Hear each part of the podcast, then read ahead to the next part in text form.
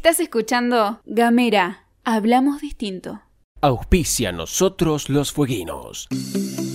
La concejal Mariana Oviedo, junto a referentes del Instituto Nacional de Tecnología Agropecuaria INTA, avanza en la elaboración de normativas que apuntan a profundizar y fomentar el desarrollo de huertas y granjas de acceso comunitario. El proyecto de ordenanza establece la conversión temporal de terrenos baldíos en huertas comunitarias, transformando el uso de la tierra para la producción de alimentos, sean de producción local, de calidad y accesible para todos, promoviendo el sentido de pertenencia en los vecinos y vecinas de la ciudad. Consejo Deliberante de la Ciudad de Ushuaia.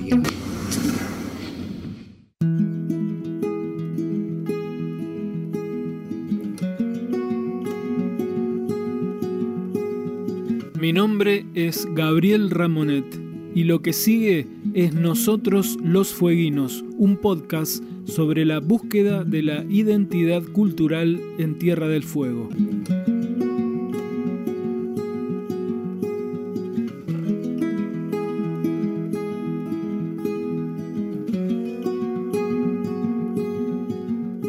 Prestigiosos investigadores y científicos del mundo han realizado un poderoso descubrimiento en medio de la pandemia de corrupción que azota a gran parte del globo.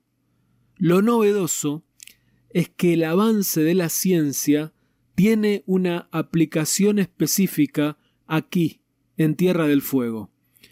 La investigación partió del problema que significa descubrir a los funcionarios y dirigentes políticos involucrados en casos de corrupción, debido a que los miembros de esta clase social porfían en no admitir ningún tipo de responsabilidad en los hechos a los que aparecen vinculados.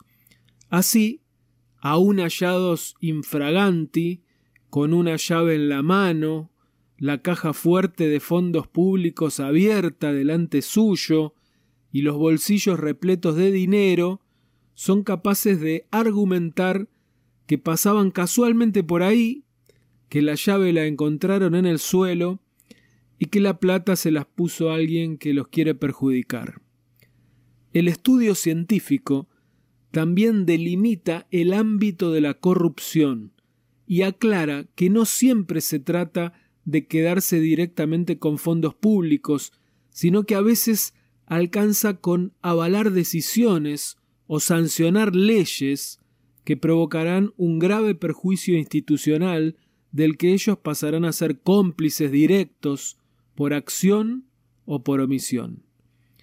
Según los especialistas, casi siempre resulta complejo y dificultoso definir este tipo de hechos como de corrupción, porque los responsables suelen escudarse en argumentos repletos de palabras patrióticas como necesidad, bien común, reforma histórica y cosas por el estilo.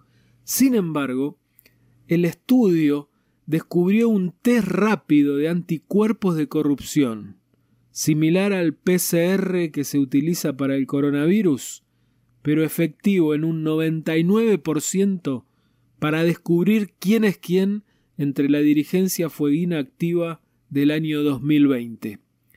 El testeo es revolucionario y fenomenal, porque a pesar de la complejidad de la materia tratada, se resume a una sola pregunta, y quizá ahí radique el enorme aporte del descubrimiento. En definitiva, el test de corrupción consiste en preguntarle a cualquier dirigente político de Tierra del Fuego qué opina de la ampliación del Superior Tribunal de Justicia de la provincia.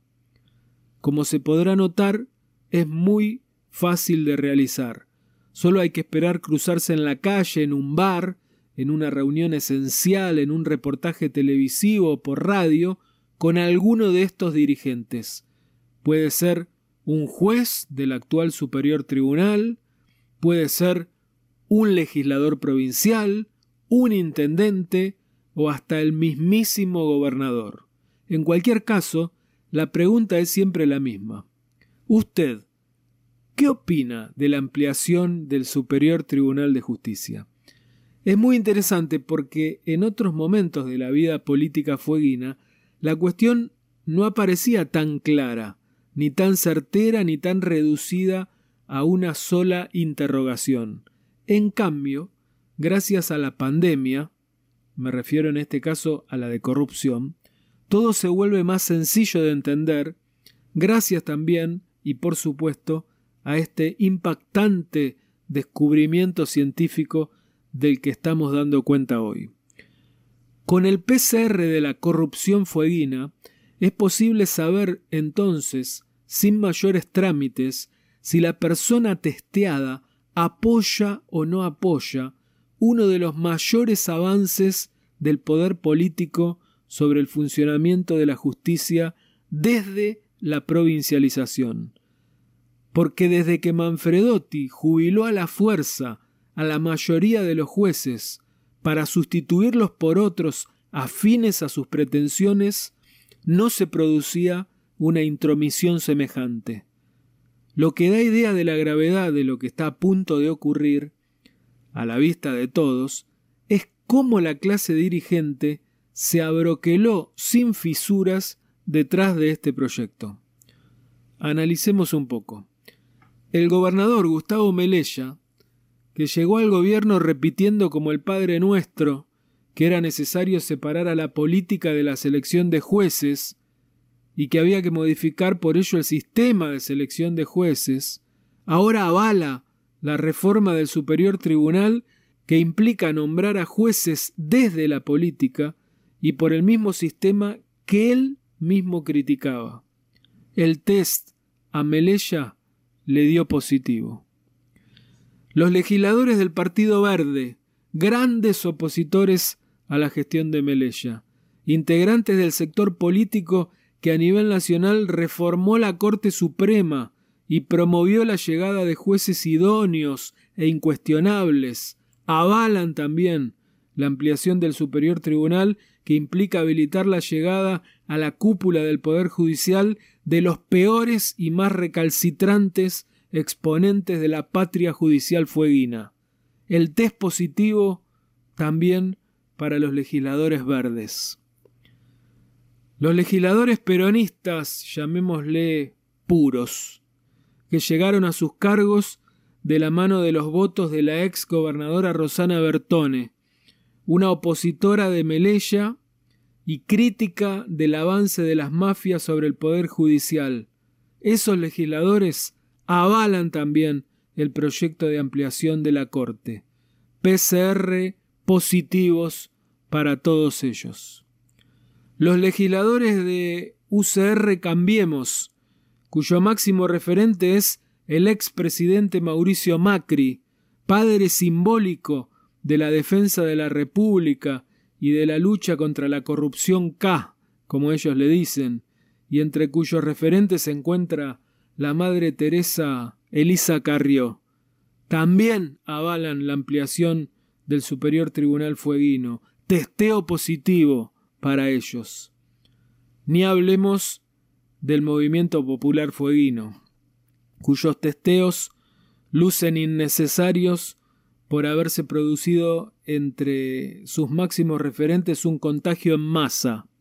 En realidad habría que decir un contagio en Sergio Massa, que era su referente nacional hasta que consiguieron la alianza con Melella. Inmunidad de rebaño para todos ellos. El problema es que quedan más por ahí, quedan más casos dispersos. Por eso hay que salir a buscarlos para hacerles el test. Todos tenemos que colaborar en la lucha contra la pandemia. Hay que salir a testear, y aislar a los casos positivos. Testear y aislar. Es la única forma, es la única manera de terminar con esta peste que nos afecta a todos. Hasta la próxima. Mi nombre es Gabriel Ramonet y esto fue Nosotros los Fueguinos. Nos despedimos escuchando a Ignacio Boreal y su tema Mi pueblo.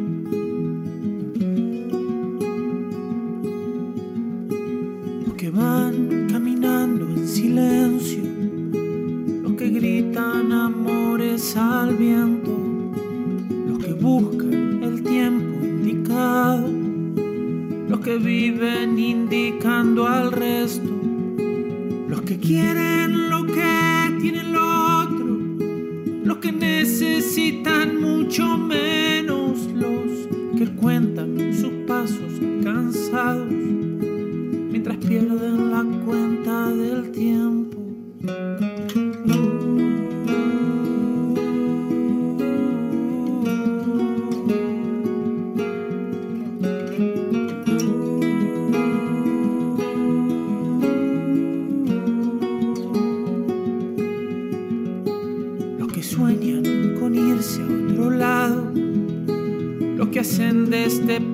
Su sueño, los que esperan pacientes sentados, los que matan por llegar primero, quienes luchan a viento y marea, los que dejan que los lleve el viento y los que caen del monte rodando, los que suben a costa del ruedo. ¿Qué pasó con mi pueblo y su luz? Nuestro orgullo no es esta quietud, como el río que empuja por dentro. Somos puro viento y camino en el sur.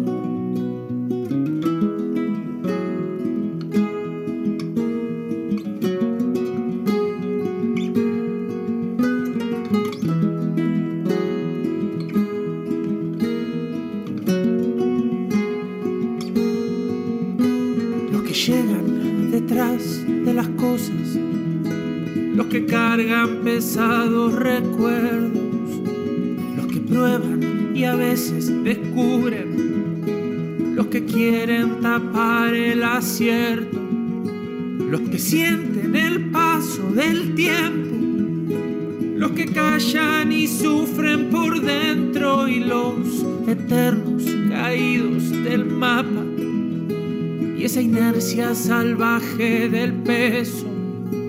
¿Qué pasó con mi pueblo y su luz? Nuestro orgullo no es esta quietud, como el río que empuja por dentro.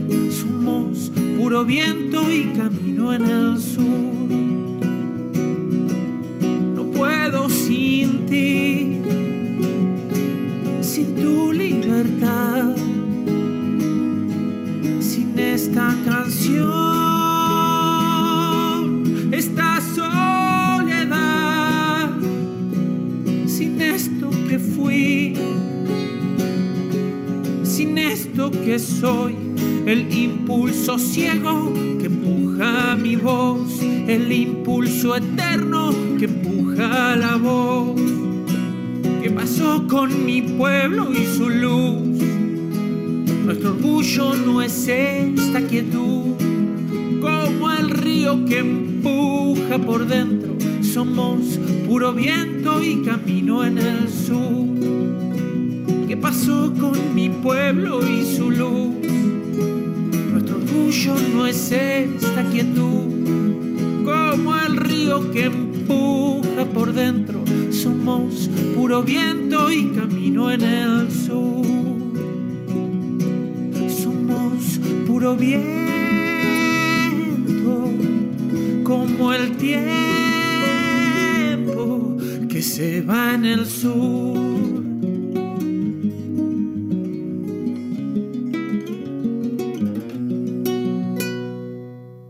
Auspicia nosotros los fueguinos. Trabajadores del sector del turismo que se desempeñan como guías vaquianos de 4x4 expusieron a los concejales la compleja situación económica que atraviesan a raíz del cese de la actividad, motivada por la pandemia mundial. Se trata de cerca de 160 familias que por su condición de autónomos no perciben ningún tipo de asistencia económica que los ayude a afrontar la crisis.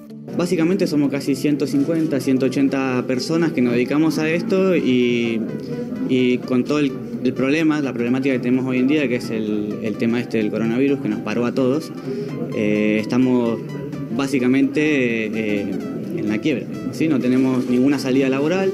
Al no figurar directamente en lo que es el ente turístico, que en este caso es el Infoetour, eh, no tenemos mucha, mucho acceso a lo que son eh, subsidios, préstamos y este tipo de cosas. ¿sí? Los concejales se comprometieron a mediar ante ANSES Infotur para que la condición del sector pueda ser contemplado. Consejo Deliberante de la Ciudad de Ushuaia.